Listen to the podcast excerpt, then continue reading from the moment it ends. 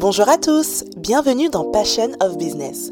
Je suis Angel, entrepreneur et coach digital, et dans ce podcast, on va parler de business, mais aussi de branding, de stratégie, de digital, bref, toutes les astuces qu'il vous faut pour booster votre business et vivre de votre passion.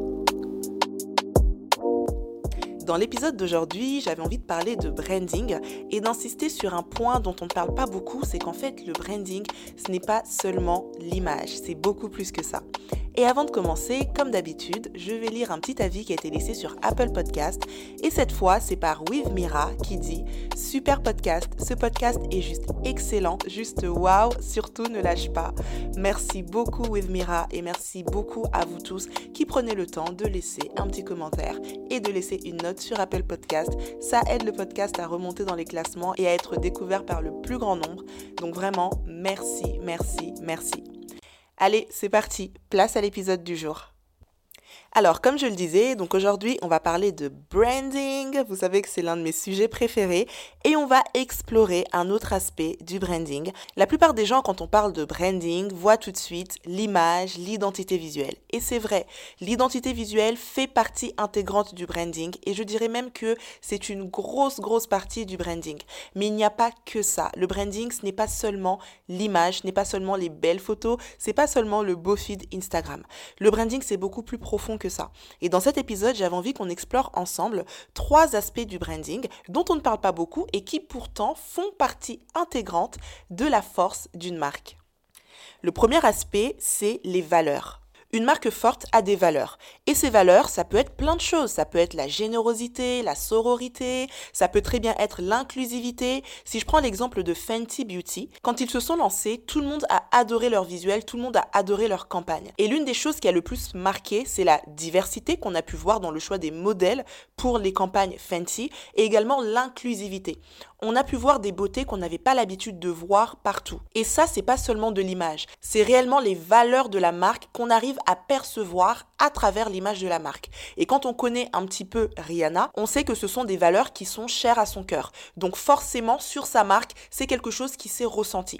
Donc si vous avez envie de faire une marque en vous disant, je vais prendre des modèles euh, d'un peu partout, je vais prendre des asiatiques, euh, je vais prendre toutes les shades de la peau noire, je vais prendre des blancs, toutes les shades de la peau blanche, juste pour faire joli, il y aura une différence entre vous qui allez faire ça juste pour faire joli parce que c'est à la mode et parce que vous voyez que tout le monde le fait, et une marque qui va vraiment le faire parce que c'est ses valeurs. Parce que tout simplement, quand on regarde la marque, ça transpire l'inclusivité. Et ça a été le cas de Fenty. C'était beau et c'était puissant parce que c'était pas seulement de l'image, mais c'était réellement les valeurs de la marque qu'on a pu voir transparaître à travers les campagnes et à travers toute la com qui a été faite autour du lancement de la marque. Donc vraiment les valeurs de votre marque, c'est quelque chose qu'on va pouvoir retrouver. Ce ne sera pas forcément quelque chose qui sera dit de manière explicite, mais en regardant votre marque, en regardant les visuels, les campagnes, votre site, la manière dont vous communiquez, on va pouvoir détecter quelles sont les valeurs profondes de votre marque. Ensuite, le deuxième élément qui est important, c'est la personnalité d'une marque. La personnalité de la marque va beaucoup se voir par les prises de parole de la marque et j'ai même envie d'aller plus loin par les prises de position ou non d'une marque. Et l'un des exemples les plus parlants, évidemment, c'est Nike. Je me souviens au mois de mai, avec l'affaire George Floyd et l'indignation générale que ça a causé, il y a eu des marques qui ont tout de suite pris la parole, avant que ce soit à la mode d'ailleurs, et il y a des marques qui ont attendu que le mouvement soit en marche, qui ont attendu que tout le monde parle, pour eux aussi parler, parce que soit leurs clients les forçaient à parler, soit ils avaient envie d'être hype et de faire comme tout le monde, et de prendre également position. Mais quand on regarde bien juste après le scandale, quelques jours après, très peu de marques se sont positionnées sur le sujet, ont tapé du poing sur la table et ont pris position. Et Nike a fait partie des premières marques, en tout cas moi c'est la première que j'ai vue, qui avait fait d'ailleurs, il me semble, une petite vidéo qui était juste euh, hyper bien faite et qui montrait clairement leur indignation. C'est une marque qui n'a pas peur de prendre la parole sur des sujets qui peuvent être délicats. Toujours sur le même thème, il y avait également Netflix. Je me souviens qu'il avait également pris position bien avant que tout le monde ne le fasse. Et quand on regarde un petit peu la marque Netflix, quand on regarde la manière dont Netflix communique, que ce soit sur leurs réseaux sociaux ou même sur leur support, on voit tout de suite que c'est une marque qui a de la personnalité. C'est pas une marque qui est lisse. C'est une marque qui à un moment donné va dire des choses qui vont peut-être choquer, qui vont peut-être bousculer, mais c'est une marque qui va être droit dans ses baskets et qui ne va pas avoir peur, parfois être un peu décalée, mais à montrer sa personnalité. Donc le branding, l'image d'une marque, force d'une marque, c'est aussi ça, la capacité à prendre position ou pas, ou tout simplement la capacité à assumer le ton qu'on veut avoir. Moi, je sais qu'il y a une marque que je suis sur les réseaux sociaux qui s'appelle Tajin Banane. J'aime beaucoup cette marque parce qu'ils ont une manière de s'exprimer qui est assez décalée. En tout cas, je ne le vois pas beaucoup chez d'autres marques. Par exemple, euh, quand vous lisez les captions de Tajin et Banane, vous allez voir euh, euh, je kiffe ceci ou cimer ou plein de mots comme ça qui vont finalement être très terre à terre et qui vont montrer le côté un peu cool de la marque, le côté franc-parler de la marque, le côté on s'en fiche de ce que les gens pensent, on est comme on est et on se montre comme on donc une marque qui a de la personnalité, c'est ça, ça va au-delà de l'image que vous allez montrer, c'est vraiment, est-ce que quand on regarde vos supports, est-ce que quand on regarde votre manière de communiquer, est-ce que dans votre tone of voice, tout simplement, on peut voir votre personnalité? Et enfin, le troisième élément, c'est la mission. Alors la mission, ça va rejoindre un petit peu les valeurs, mais ça va aller encore plus loin que les valeurs. La mission d'une marque, c'est quelque chose qui est profondément ancré dans l'ADN de la marque. Il y a des marques qui vont vendre des produits, il y a des marques qui vont avoir des valeurs, une personnalité, et il y a des marques qui vont être en mission. Je me souviens une fois, j'étais tombée sur une vidéo de Oussama Hamar de The Family, et il parlait de l'époque où il avait rencontré le fondateur de Uber. Donc ça, c'était bien avant que Uber soit lancé. C'était donc à l'époque où euh, le fondateur de Uber recherchait des investisseurs pour son projet Uber. Et en fait, ce qu'il disait, c'est que quand on connaît un petit peu le personnage, on se rend compte que ce mec-là, il était en mission et sa mission c'était de défoncer les taxis. Parce qu'il en avait ras le bol des taxis et de leur manière de fonctionner et de leur côté désagréable et finalement de toutes les choses que nous autres on pouvait également reprocher aux taxis. Ils sont désagréables, c'est difficile de trouver un taxi, etc. etc. Et c'est comme si l'application Uber a été créée pour contrer ou pour améliorer tous les points négatifs qu'ils avaient relevés auprès des taxis. C'est difficile de trouver un taxi, et ben on aura une application géolocalisée. Les taximens sont souvent hyper désagréables et honnêtement moi-même j'en ai déjà fait les frais, enfin je vais même pas la raconter là mais des taxis désagréables, franchement, je peux en compter à l'appel. Bref, donc pour contrer ce côté désagréable, Uber a décidé de les forcer à être agréables en mettant un système de notation. Donc du coup, ben, ils étaient obligés d'avoir un grand sourire, euh, de nous mettre une bouteille d'eau, de nous mettre des bonbons et euh, de nous faire la conversation parce que derrière, ils étaient notés. Mais ça, pourquoi est-ce qu'il y a eu toutes ces fonctionnalités? C'est parce qu'à la base, le fondateur, il avait une mission et c'était, mais je vais les défoncer en fait, parce que trop c'est trop. On n'en peut plus de ce monopole. Et en plus, si encore le problème c'était juste le monopole, mais en plus vous êtes désagréable, euh, vous n'êtes pas cool, bref, je vais créer quelque chose pour aller à l'encontre de ça.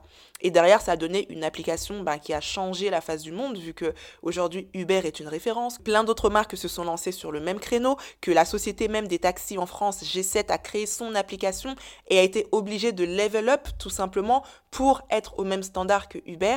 Donc là, on voit à quel point une marque qui a une mission profonde va aller encore plus loin et va accepter finalement certains sacrifices parce que ça va au-delà de l'image, ça va au-delà des produits qu'on vend. C'est vraiment une question de mission. C'est comme les marques, par exemple, qui vont prôner une certaine éthique dans le travail et qui vont décider de ne pas fabriquer en Chine ou au Bangladesh, qui vont vouloir fabriquer dans des conditions correctes, qui vont bien payer leurs employés et qui derrière vont se retrouver avec des coûts de fabrication plus chers et vont être obligés de vendre plus cher.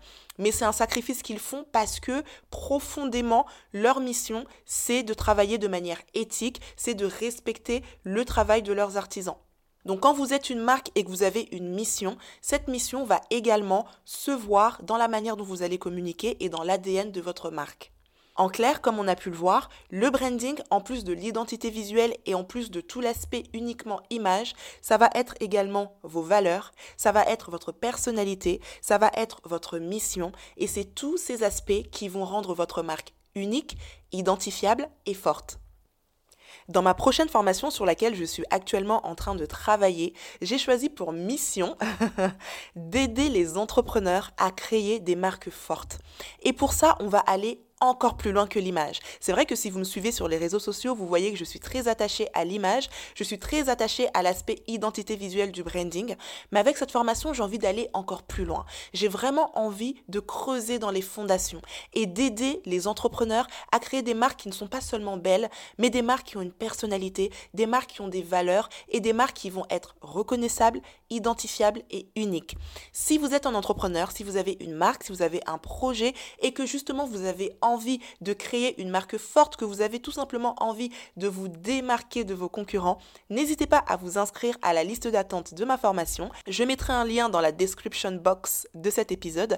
Et si vous me suivez sur Instagram, vous pourrez également trouver le lien sur le lien qui est dans ma bio. Comme ça, vous pourrez recevoir toutes les infos dès que la formation sera prête et vous pourrez être tenu au courant du lancement. Mais vraiment, ça c'est quelque chose qui me tient à cœur depuis, euh, depuis un bon moment maintenant. J'aide les entrepreneurs à upgrader leur image, à sublimer leur image et c'est chose que j'adore, mais j'ai vraiment envie d'aller plus loin parce que je pense qu'il y a beaucoup de marques out there qui le méritent, qui méritent d'être uniques et qui méritent finalement de trouver leur voix, de trouver leur personnalité. Et parfois, tout est en vous, mais vous ne savez juste pas de quelle manière le faire transparaître dans votre branding. Eh bien, cette formation sera l'occasion de le découvrir. Voilà, c'est tout pour aujourd'hui. J'espère que cet épisode vous aura plu et qu'il vous aura édifié, encouragé, challengé. N'hésitez pas à laisser 5 étoiles sur Apple Podcast et un petit avis si cet épisode vous a plu. En tout cas, ça me fera extrêmement plaisir. Quant à moi, je vous dis à très bientôt pour un prochain épisode. Et en attendant, ladies and gentlemen, prenez soin de vous.